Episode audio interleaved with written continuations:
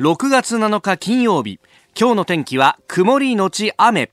ニッポン放送飯田浩司の OK Cozy up。朝6時を過ぎました。おはようございます。ニッポン放送アナウンサーの飯田浩司ですおはようございます。ニッポン放送アナウンサーの新行市佳です。ニッポン放送飯田浩司の OK Cozy up。この後8時まで生放送です。あの、来週の1週間ですね、6時15分頃のコーナーで、えー、突撃隣の外国人と。いうテーマで、えー、お送りするわけなんですけれども、はい、その取材を今、鋭意行っておりまして、うん、昨日はですね、ちょっとあの、都内某所、外国人の方がいっぱい集まるようなところに、繁華街に出かけてって、で、えー、インタビューをすると。中国の方々にインタビューをしてみようじゃないかという企画で、えー、昼に行ったんですけれども、はい、いやー、雨降らなくてよかったね、なんてスタッフと話していたんですが、暑くて。昨日はね、もう暑かったですよね。何度 ?32 度だっけ？はい、東京都心でおよそ32度。いや、ちょっと、あのさ、はい、いわゆる百葉箱みたいなさ、うん、風通しのいいところで32度でしょ？そうですよ。アスファルトの照り返しなんかがあるとさ、もう汗だくになってね。ね私も外歩いてたらもうお肌がピリピリしてきちゃって。ね、うん、今日さ、朝起きて鏡見たらさ、なんか顔が赤くて。ああ、本当ですね。いや、俺飲んでねえのになと思ったんですけど、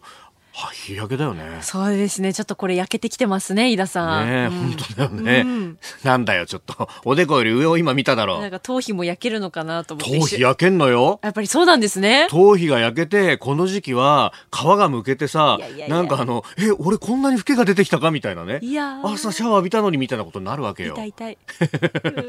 そう、いろんな苦労があるんですが、そその苦労の結晶はですね、はい、来週のぜひ、えー、突撃隣の外国人と。いうテーマ6時15分頃にお送りしますんでお聞きいただければと思います。韓国中国ミャンマーインド、えー、いろんな国の方々にお話を伺ってきております。さあこの後8時まで生放送です。飯田浩二の OK 工事アップ。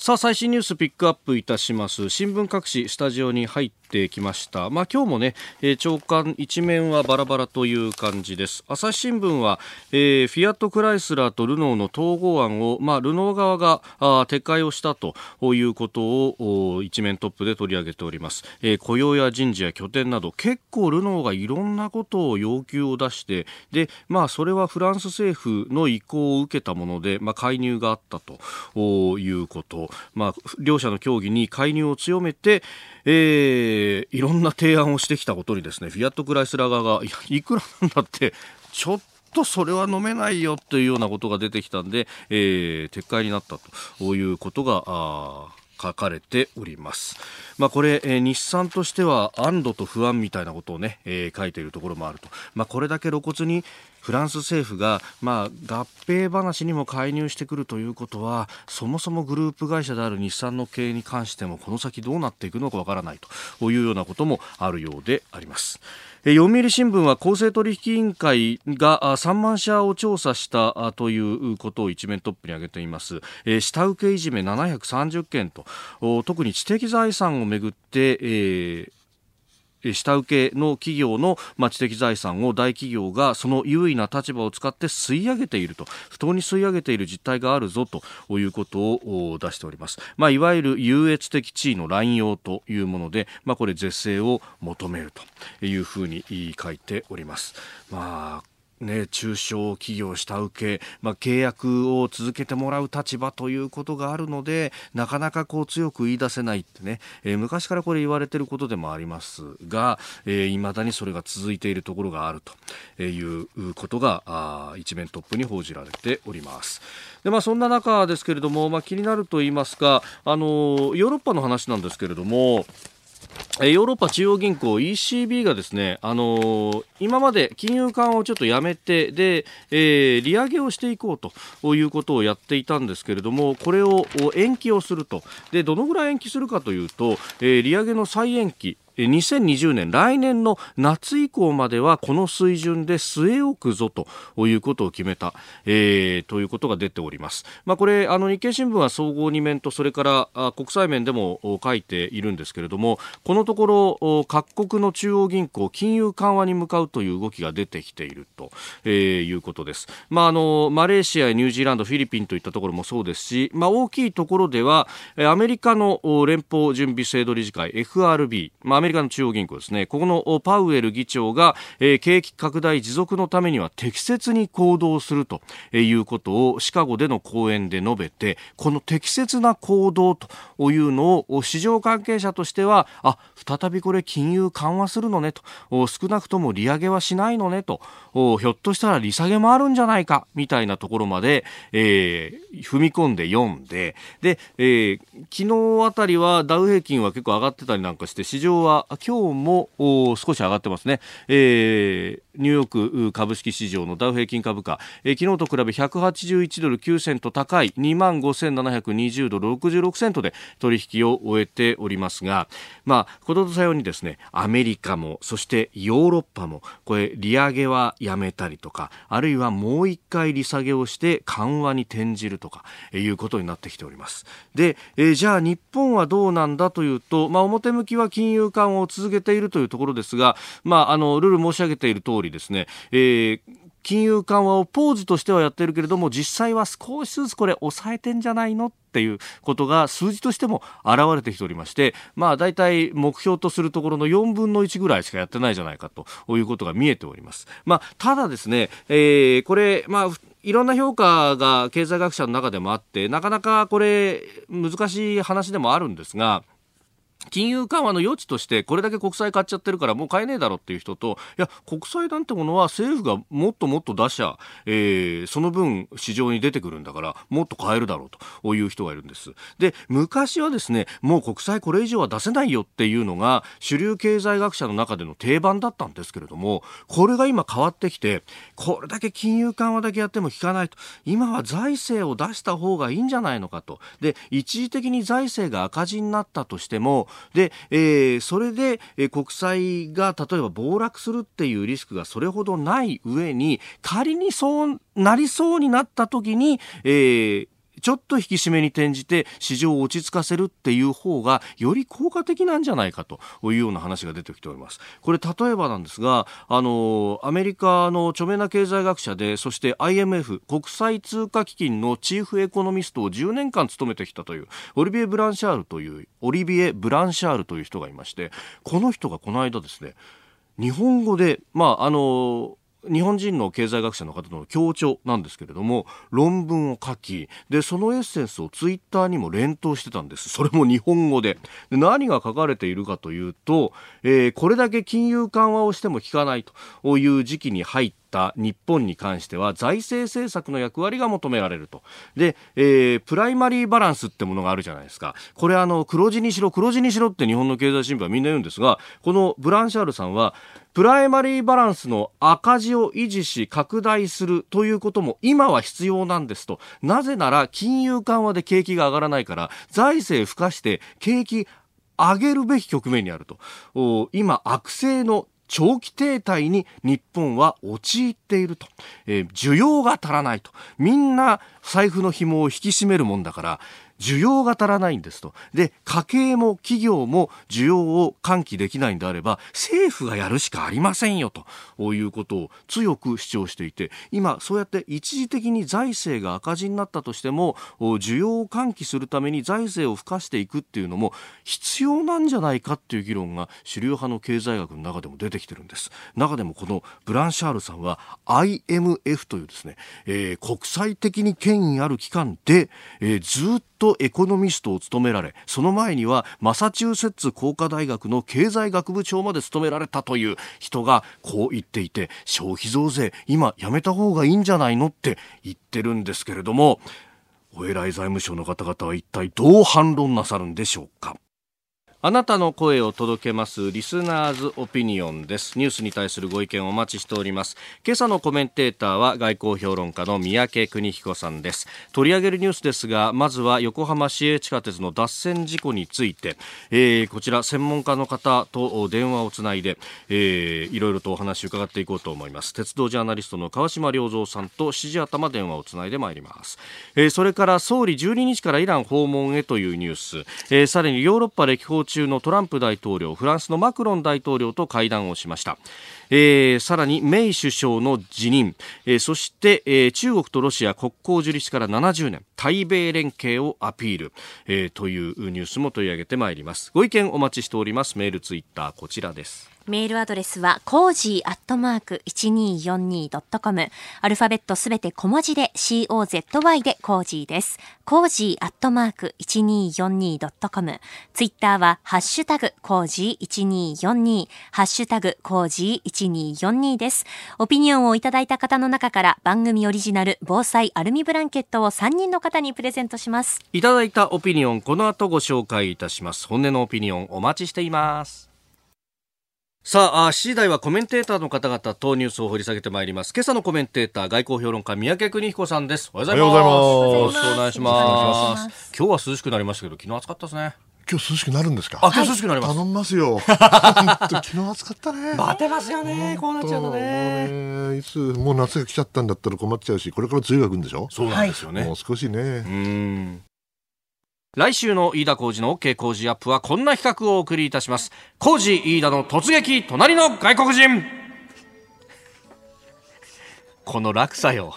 クイーンからの。まあ、でもね、流れるの今日で最後ですからね。え、そうなの？だと思いますよ。あ、残念だね。せっかく作ったのにね。なので、あの、鹿と耳に刻んでください。そうですね。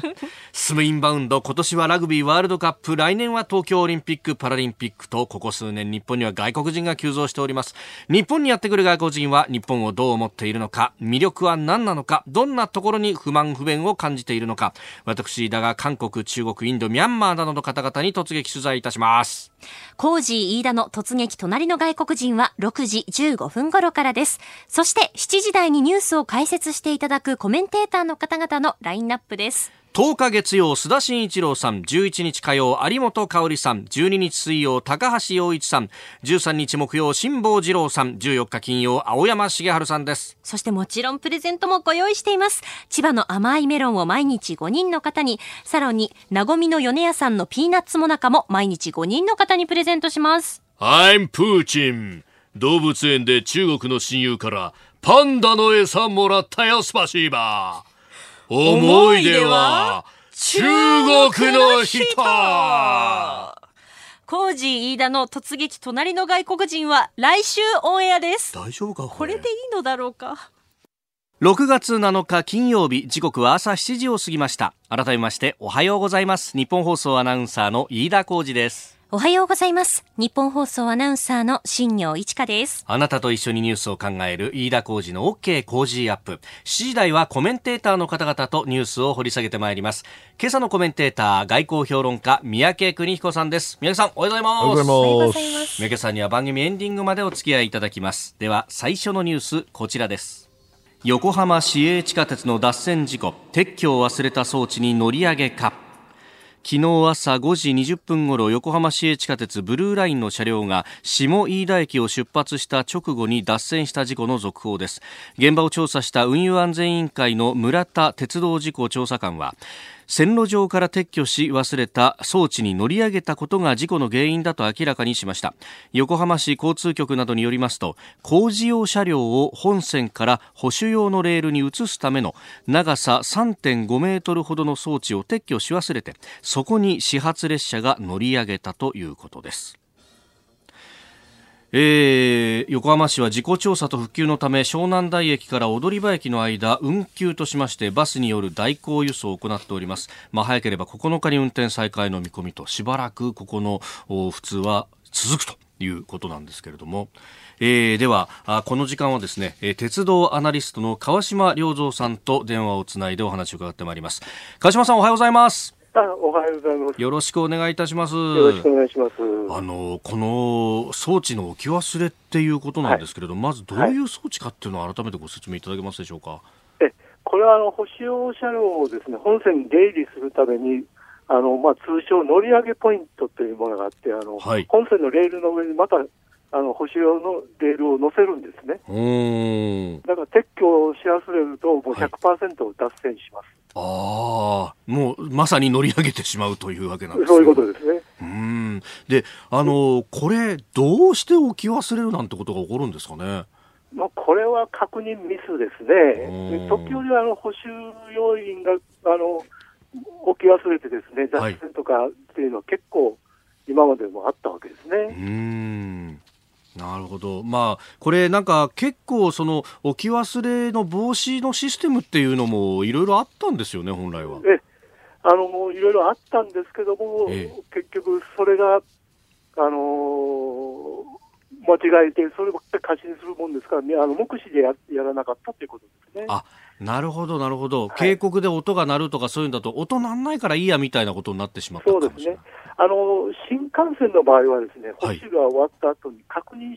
車両というのがありまして、はい、それで一度走って問題ないかということで、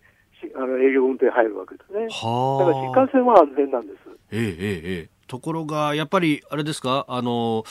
まあ、新幹線よりもこういう地下鉄とかの方が始発が早いから、なかなか確認で電車走らすのは難しいってことなんでしょうか、ね、そうですね、確認者を出すということは結構時間かかりますので、あのまあ、日常いつも夜やってますので、まあ、はい、あの結局、まあ、ポカミスっていうことですね。ああのリスナーの方からメールもいただいておりまして安幸さん、えー、横浜港北区の46歳自営業の方なんですが、はい、あのこの補修車両引き込み線から出すための装置どの鉄道も至る所に補線用の引き込み線とか装置がありますよね。その場に忘れてしまったら始発が乗り上げてしまうと考えるととても恐ろしいことですよねといただいたんですがこれどこにでもある一般的な装置ではあるんですか？えあの横取り線って言いまして今あのどこにでもありますよねこれはもうあの JR の東京駅の近くでもいくらでもありますので。はいなるほど。そうすると、まあ、こういうのが、なんか横浜でね、この間、その、ブルー、シーサイドラインの件もありましたし、はい、何かこう続いてしまっているようなイメージになってしまうんですけれども。ええ、まあ、あの、全然、あの、条件が違いますので、ええ、あの、それは別に関係はないですね。ああの、し、ええ、どうぞ。あの乗り上げポイントなく、通常のポイントにやってればそういうことないんですけれども、通常のポイントだと、結構乗り心地は悪くなるんですよね、あの列車に。はい、で、乗り上げにすれば別に。あ必要な時だけ使うと。はい、あなるほど。じゃあまあこれ、ケアレスミスがこういう重大な事故を招いたという、まあ、結論になりそうなんですね。えもう完全にあのケアレスミスですね。はい、わかりました。川島さんどうもありがとうございました。はい、どうもありがとうございます。えー、運転再開は早ければあさってということですが、宮家さんこれケアレスミスだとしたらね。たるんでますよ。悪いけど、うん、やっぱりねフェイルセーフという言葉があるんだけど、はい、念には念を入れて、うん、もう一回ダブルチェック沸騰しなきゃいけないでしょ、うん、まあこれ始発だし、はい、あの駅あんまりお客様いらっしゃらなかったようだから、不幸中の幸いかもしれないけどこれ大事故だったらどうするんですかっていう話ですよね。はい。えー、まずは横浜市営地下鉄の脱線事故についてでした。おはようニュースネットワーク東京有楽町日本放送をキーステーションに全国のラジオ局21局を結んでお届けいたします。時刻は7時11分になるところです。おはようございます。日本放送アナウンサーの飯田浩二です。今朝のコメンテーターは外交評論家の三宅邦彦さん。取り上げるニュースはこちらです。安倍総理が12日からイラン訪問へ。菅官房長官は昨日の記者会見で安倍総理大臣がイランを訪問すると正式に発表しました。日程は今月12日から14日までで総理はイランに滞在中ローハニ大統領や最高指導者のハメネイ氏と会談する方向で調整が進められています。日本の現職総理の訪問は1978年の福田赳夫氏以来41年ぶりです。えー、ホメイニ革命が起こって以来初めての総理そう。私、1978年ですよね、私、それ外務省に入った年だからね、私が。あそうなんですか、うん、それで、まあ、驚くなかれ、あの総理が行って、はい、それでなんとか終わってですよ、えで出国してから、はい、それで革命が始まるわけだからね。そうだったんですか。ですから、その意味で、41年ぶりで日本の首相が、テヘランに行くっていうのは、はい、これ、すごいことなんですよ。あすごいことなんですね、ある口の悪い人がね、またね、政権変わるんじゃないかって、そんなことは絶対ないんだけども、そのくらい大きなことが、まあ、41年前に起きたわけだから。ね、で今回まあ、イランにとの関係をね、良くしていくっていうのは、これはもう極めて正しいことなんですよ。はい、あれは中東においてね、うん、この特に湾岸地域では、はい、イランが圧倒的にあのいろんな影響力がありますから、この国との関係をちゃんと維持するっていうのは大事なんです。はい、ですから、行かれることは大賛成だし、まあ、いろいろあの話すことがあるでしょう、ええ。ー、それは核問題も含めてね。はい、ただね、一つ忘れてはいけないのは、これあの、アメリカとイランが喧嘩してます、はい、だからアメリカもいかがなものですか、イランも。じゃあまあ対等で平等で中立で第三者善意ですっていうわけにはいかないんいかないえ私はそういうふうな立場で行くべきではないと思っているんです。これはもちろんねアメリカの核合意離脱ってのはおかしいですよ、おかしいですよ。だけども、あの核合意自体が私はいつも言ってますけれども、決して完璧な合意ではない。はい、そして出来は私はっきり言って悪いと思ってます。ただ、一回サインしたものは、それはそんな簡単に撤回しちゃいけないという意味では、いかんと思ってます。ただね、はい問題の本質は何かっていうと、核合意もあるけれども、イランがあの中東地域において今、このそうですね10年ぐらいかな、本当にあの影響力を拡大し、はい、そして各国に軍事的にですよ、今の革命防隊が防衛隊が中心なんだけれども、はい、軍事的な間接、直接の支援をして、もうシリアでは完全に、あの牛耳ってますよね、ロシアと一緒にあのアサド政権を支えてるし、はい、あのパレスチナの方ではガザにね、いろいろなあのハマースに対する支援をしていると言われているし、はい、それからイエメンではね、これ、方針発展いるんだけども、はい、これもおそらく支援してるんですよ。えー、そして湾岸地域にはシーア派の国も、あか人口の多い国もあります、えー、サウジアラビアも含めてですけど、はい、そういうことでいろんなね、ちょっかい出してるんですよ、悪いけど。ですから、その問題をね、その全く指摘せずにですね、はい、その核合意だけの問題でイランと話をすることは僕はバランスが失してると思うんです。特にね忘れちゃいけないのは、はい、イランが支援している勢力とですよ、ええ、サウジアラビア、いいか悪いか別にして、うん、例えばサウジアラビアはね、UAE もそうだけれども、アラブ首長国連邦もそうだけど、イエメンじゃもう何年も戦争してるんですよ。ええこれ代理戦争ですよね。はい、それからシリアではね、はい、これあの、えー、もう革命防衛隊が中に入ってね、うん、そしてこのアメリカ軍と、まあ、間接的か直接かは別にして、はい、あの戦闘状態やってるわけ。例えばドローンを撃ち落としてみたりね、でイランはアメリカの出方を見て、テストをして、であこれはやばいなと思ったら引っ込むけどもそれ賢いからね、だけどもじゃあ彼らのやってることがね 正しいんですと、いいことなんですとはとても言えないんですよ、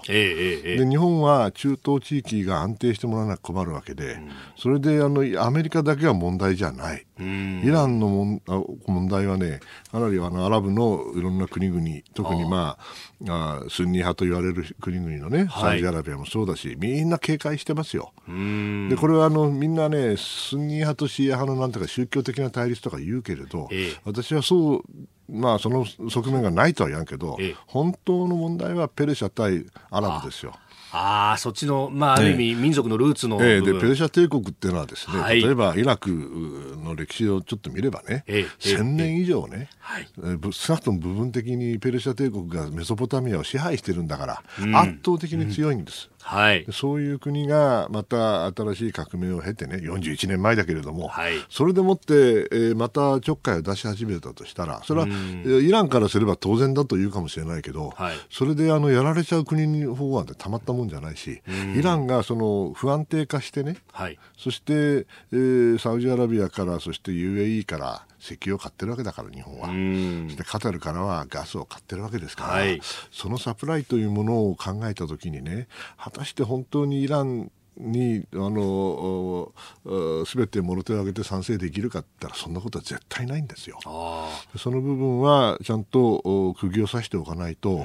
僕はいけないと思ってます。確かにアラビア半島のこう地図を見たら、今おっしゃったシリアもそうだし、南のイエメンもそうだし、あるいはあレバノンにもヒズボラとかに、ね、影響力を行使している、イラクの政権にも行使していると考えると、結構こう色で塗ると塗りつぶされちゃうぐらいにそうですよ。イラク国なんてシーア派がもう過半数ですよね、えー、それからバハレーンなんて国も、これもシーア派が過半数ですから、今少数、少数のスンニ派の連中が、はい、まあ、でアラブのね、アラブ系の人たちが王様になってるけども、そうなんです、ね。うん、ですからすごいあの影響力あるんです。うん。でね、それがですよ、あのまあ、反米はいいけどね、はい、あのそういうアラブのおちをけしからんとやってられても困るんで、うん、我々からすればそれは安定してもらわなきゃ困るんでね、はい、あの間違っても何か変な国にいろんなことをちょっかい出すようなことはやめてくださいと、うん、だからミサイルもね、はい、えー、ちょっといかがなものですかっていろいろ苦言を呈さなきゃいけないこともいっぱいあると思うんです。その部分を忘れてはいけませんよと。うん。うん私は思ってます、はい、えでは続いてえ2つ目こちらですヨーロッパ訪問中のトランプ大統領がフランスのマクロン大統領と会談。ヨーロッパを歴訪中のアメリカのトランプ大統領は6日フランス北西部ノルマンディー地方に入りマクロン大統領との首脳会談を行いました。トランプ氏は会談冒頭アメリカとフランスは結出した関係だと発言。一方マクロン氏はアメリカとの温度差が目立つイラン核問題でイランの核兵器保有を阻止するという目標は共通だと強調し目標の実現に向け新たな交渉が必要だと述べ核合意を一方的に離脱したアメリカに配慮する姿勢も見せております。さあアメリカとフランス結出した関係とトランプ大統領、うん、まあイギリスに続いてここに行くという感じですね。ねまあ、歴史的に見たらね、フランス革命、それからアメリカの革命、これ非常に連携があってね、はい、あのあの精神的にですよ、これはあの本来はいい関係なんですよ、もともとはね。で、トランプさんが、まあ、その意味ではちょっと変わってるから、はいイギリス行ったらもう反米、ね、反米デモがあるし、ええ、そしてなんかいろいろこう余計なことをおっしゃってね、日本のあの国賓の訪日とはえらい違いでですね、もう心配してたんだけど、まあ、フランスではあんまり粗相は今のところないようだけど、まあ、どちらかというと、マクロンさんも気を使って、なんとかね、うん、えー、これ、ノルマンディーの上陸の75周年でしたっけ、えー、それで言ってるんでね、えー、あんまりあの余計なこと言われてもらっちゃ困るんで、うん、まあ、その意味では、なんとか無難にやってるのかなと、だけども、まあ、マクロンさんは基本的に EU 主義者ですよね、はい、そして EU でやはりやっていかなきゃいけないと思って、それに対してトランプさんは、そんなもん、ね、なんだと。っとけと。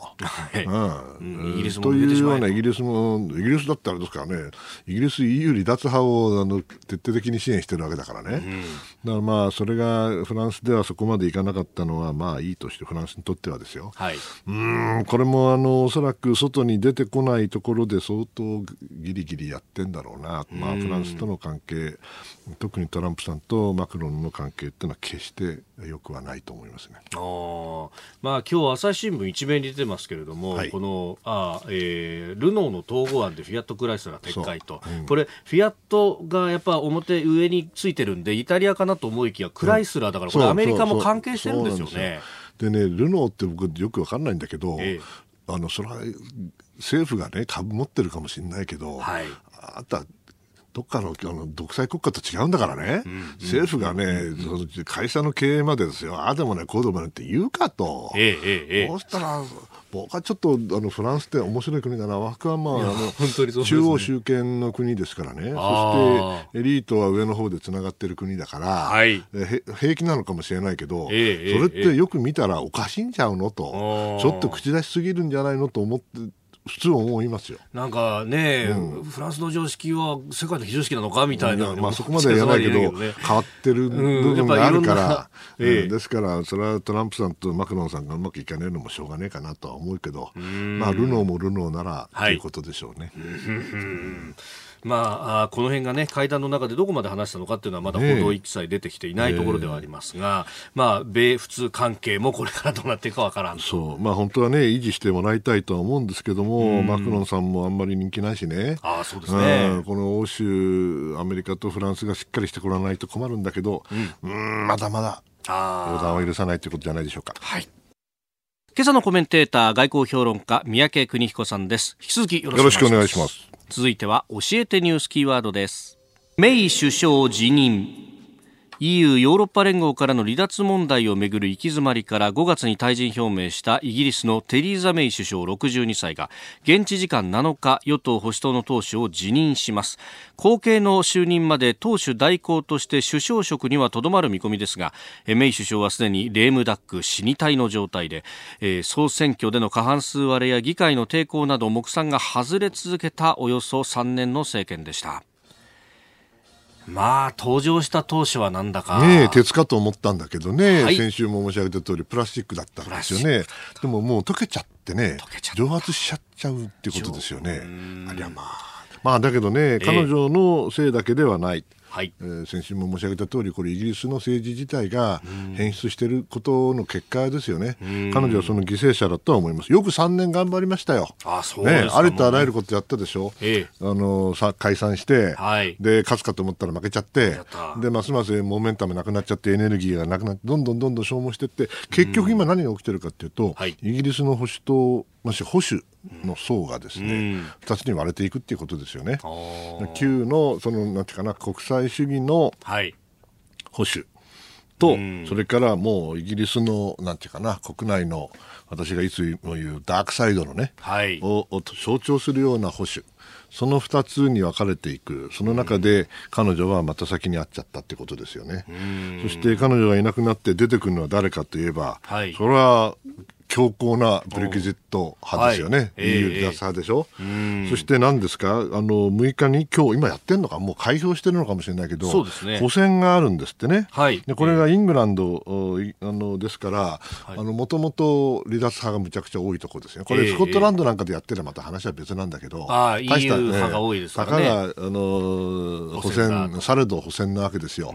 でこれでおそらく今ニジェール・ファラージュっていうおっさんがやってるブレキジット党っていうのが出てきてて、はい、これこの選挙区はなんか60%以上、はい、離脱に。離脱に賛成したんですってね。ね。ということはこれブレグジット派が勝つってことですよ。はい。ね、そうするとね、えー、ますます勢いを得て、えーえー、混乱が、えー、おそらく拡大するでしょうね。それで、え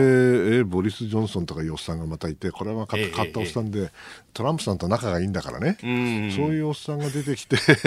それでいけいけとやるわけだ。はい、だけど、そういったって状況は変わるわけじゃないから、10月30日が、またデッドライン、31日か、デッドラインで、ね、デッドラインで、このデッドラインまでに何も起きないと、普通だったら、また合意なき、うん、離脱離脱になると大騒ぎになって、まあ、ボリス・ジョンソンさんはあの期限が来たら、うん、特にあの何か離脱案みたいな協定案がなくてもどんどん離脱してしまえというそうですもんね、何の目算もなくねよく変な無責任なこと言えると思う。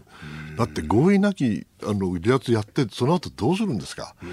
翌日からイギリスはどうなるんですか？GDP 外減る無責任だよ。だってもう貿易のルールがなくなるんですよ、すべて、はい、そして一つの国に戻るわけでしょ、うん、そしたらだ何を輸出するの、どこに輸出するの、今まで買ってきたことどうなるの、全部ご破算になるわけでしょ、えーえー、いやだから合意なきなんて勝手なことを言わないでよっていうのが私の、だけど、本当に無責任な人たちが出てきちゃったってことですよね。こんなことありえないと思うんだけども、現実なんですな。うんあのこのニジェル・ファラージさん、うん、まあ、イギリス独立党っていうのはあの当時ね、そうそう。率いていて、うん、結構いろんなこと言ってましたが、うん、その離脱のメリットってものは結構嘘だったみたいなことが、その後報道されてますね。まあ、そりゃそうでしょう。だって、これ、国民的な、なんていうかね、ナショナリズムの感情だけで話をしてるわけでね、そうなったら俺だってできるよと、もっと責任持ってやれよって言いたいわね、私はね。イギリス人ってもっとなんか賢いイメージがあったんですか？賢い人はまだいるけども、ええ、少数派になっちゃったのかもしれないね。え今日のキーワード、メイ首相辞任でした。ニュースについてメールやツイッター様々いただいておりますが、あの、1本目でご紹介した横浜市営地下鉄の事故、うん、今も運転見合わせというのが一部区間続いておりますが、えー、ブルーラインというタイトルでいただきましたのは、横浜市泉区48歳の方、さすらいの管理職さん。ブルーラインの脱線事故私の最寄りがブルーラインの立場駅なんでもろにこの運行休止の影響を受けています。昨日はたまたま早朝出勤予定だったので混雑前の振り替えバスで事なきを得たんですが帰りはバスが大混雑で結局徒歩で帰りました、え今日は帰り雨予報なんで大変そうですよね。しかも復旧が早くて9日長くないですか？と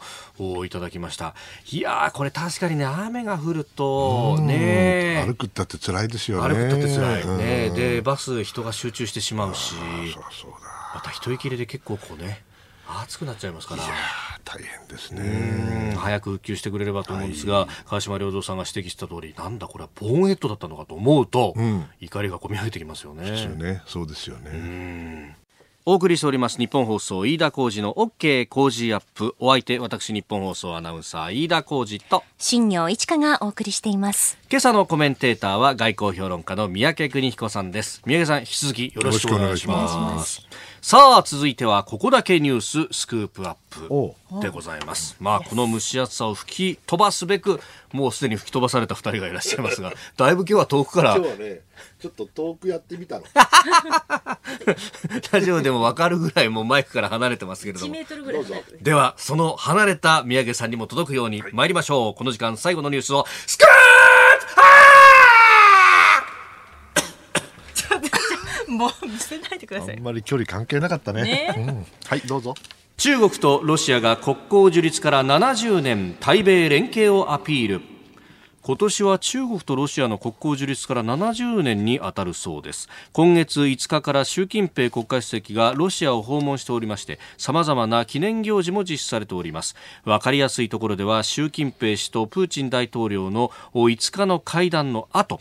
えー、モスクワ動物園を訪れてパンダの贈呈式に出席しました、えー、中国はオスとメスのジャイアントパンダ2頭を友情の印として優勝でロシアに退位をしています。なお習氏は現地時間の7日までロシアに滞在する予定です。ということで、うん、えー、まあ、パンダを送ったりとかいろいろこう握手をしてますよ、うん、まあねもともと世界にはいろんな国があるけれど、はい、私の経験でいうと大陸にあって国境を陸上で接している国同士で、仲のいい国はないんですよ。ないんですね。うん、例えばあのフランスとドイツとかね。あポーランドとロシアとかね、はい、それからアメリカとカナダだってそうですからね。あ仲悪いんですか、うん、だったら中国と、はい、そのロシアが仲がいいわけないでしょまず。うん。それでねしかもアメリカとカナダだったら似たような人種じゃないですか、ね、はい、中国とロシアってまるで違うんだよ文化も。ですからその意味ではねこの2つが70周年、まあ、頑張ってくださいよと。それはね、はい、対米連携でアピールはいいけれど、それは今、アメリカとの関係がどっちも悪いからですよね。はい、ねだけどじゃあアメリカとの関係が良くなったらどうします？そんな国どうでもいいですよ。あだってアメリカとの関係が良くなれば、はい、それはもうどっちがいいに決まってるわけだから。その意味では一種の弱者同盟なんで、ええ、これがうまく機能するとはもともと思っていません。それでね特に最近言えることはですよ、はい、アメリカと中国の関係がおかしくなってる、今日の日経新聞にね、非常にいい、はい、あの記事が出てましてね、ええ、これ、フィナンシャル・タイムズかなんかの,、はい、おっさんが書いてるで、これは非常にいい記事で、あのぜひご一読をされると思います、いいと思います。イギリスの知性が、あの米中関係をどのように見ているかっていうのは、あの参考になると思います。簡単に言うと、はい、要するに今やってることは間違いであると。間違いだけども現実であると。そしてアメリカと中国は100年戦争だと言ってるんですよね、えーえー、日経新聞のごめんのオピニオンのところに出ています、うん、えー、米対中100年戦争の具、えー、FT のあフィナンシャル・タイムズのチーフエコノミストチーフエコノミスクエコノミクスコメンテーターなんですね、今ね、うん、チーフエコノミクスコメンテーターのマーティン・ウルフ氏が、えー、長文を書いているというところです。で要するにですね、はい、アメリカと中国の関係がこの抜き差しならない険悪な状況になるとなると、ええプーチンの身になってください、うん、ね、うん、これアメリカと中国相当大喧嘩これからするその時に、はい、ロシアの利益を考えたら、はい、中国につきますかと。中国についてアメリカと喧嘩しますかと一緒になって。そしたら共倒れになるかもしれないね。はい、私だったら、とにかくアメリカさん、ちょっと待ってよと、ね、中国、確かにけしからんわいと、うん、ね、うん、したらね、お手伝いしてもええですせと、はい、その代わり、ちゃんとクリミアの時のね、うん、あの経済制裁はなんとかしてくれよと、はい、あれなんとかしてくれるんだったら、そっちついちゃうからって言うかもしれない、ね、そっちの方がロシアにとって利益大きいかもしれない、はい、中国と一緒にアメリカと戦ってですよ、はい、むちゃくちゃにされるよりは、ええ、と考えるるかもしれない、その程度の関係、要するに両者は、私は決して戦略的な同盟国ではなくて、あくまでも戦術的な、まあ、あの英語で言うと、マレッジ・オブ・コンビニエンスって言うんだけど、はい、妥協の産物ですよ。そういうものだと考えたときにね、はい、このそのアピールをするのは結構だけれども、実はそこは弱体弱点があると。いうふうにみ私は見ているんですね。もちろんだけど、当面は協力ですよ。なぜかとアメリカが両方とも厳しいから。だけど、その後中国が強くなりすぎたときに、はい、ロシアがどう対応するかっていうのは、むしろロシアは中国じゃなくて、はい、他のオプションを考えるかもしれないという意味では、まだまだ脆弱な関係じゃないかなと私は思いますなるほど、やっぱり潜在的には、まあ、確かにかつて、えー、中ソ対立なんてものもあった通り、ええ、あの時はあの感化も一部交えた部分がありましね。そうですよ。でさらに、いや、その前にはね、ロシアの皇帝は大カロンっつってね、えうん。はい、その人種差別的なことをやってたわけですから、それが残ってないはずはないんですよ。ですからその意味で中国とロシアっていうのは決して蜜月ではないはずです。はあ、普通のなんかまあこう三角関係的なもので、えー、二者対立があったら勝ち馬にもう一方は乗るかなと思いきや、うん、でもロシアのその歴史的な背景とかまで考えると。おいそれと中国に乗るよりはと考える。と。というか彼らにとっては中国が大事なんじゃなくて、はい、ロシアの国益が大事なんで。ね、そうでしょ？で逆にじゃあアメリカの視点から考えると、うん、まあ、今はそのロシアゲートとかいろんな問題があってなかなか難しいかもしれないけどこれはその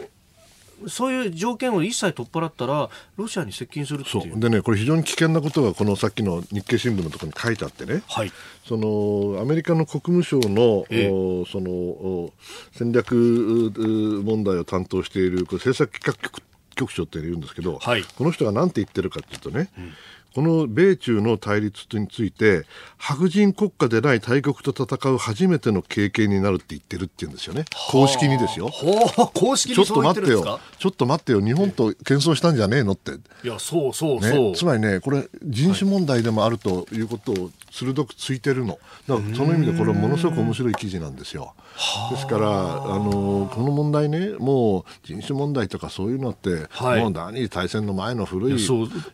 活してると考えるべきなんですよね。えじゃあ、宮家さんが常々指摘されているその1930年代の世界に戻ってるっていうのは、うん、そういうこう人種の感覚みたいなものも含めて。で日本は今名誉白人だからいい意味でね。ああ、え、でも。だから名白人だから、はい、あの、あの、非白人とやるの初めてだなんて言ってんだけど、中国とやることについてね。うんそうじゃないんですよ。もう70年前の記憶がだから薄れてしまって、うん、それがね、あの、もちろんい、よく悪いんですよ。はい。悪いんだけども、人間の差がってそんなもんですよ。僕いつも言うんだけど、グローバリゼーションね。はい。グローバリゼーションって経済システムをグローバライズするのは簡単なの。ええ、だけど、人の心をグローバライズするのは難しいんです。うん。ですからやっぱり人種があり、はい、家族があり、え親があり歴史があり伝統があり、うん、そして民族があるわけですよね、うん、ですからその部分はあのやっぱり人間の差がとして残ると。はいそれを前提に国際政治を考えなきゃいけない時代が私は来ちゃってるなまた戻ってきちゃってるなと思います。はいえ、今日のスクープアップ中ロそしてアメリカとの関係そして世界はというところお話しいただきました、えー、このコーナーも含めてポッドキャスト YouTube ラジコタイムフリーでも配信していきます。番組ホームページをご覧ください。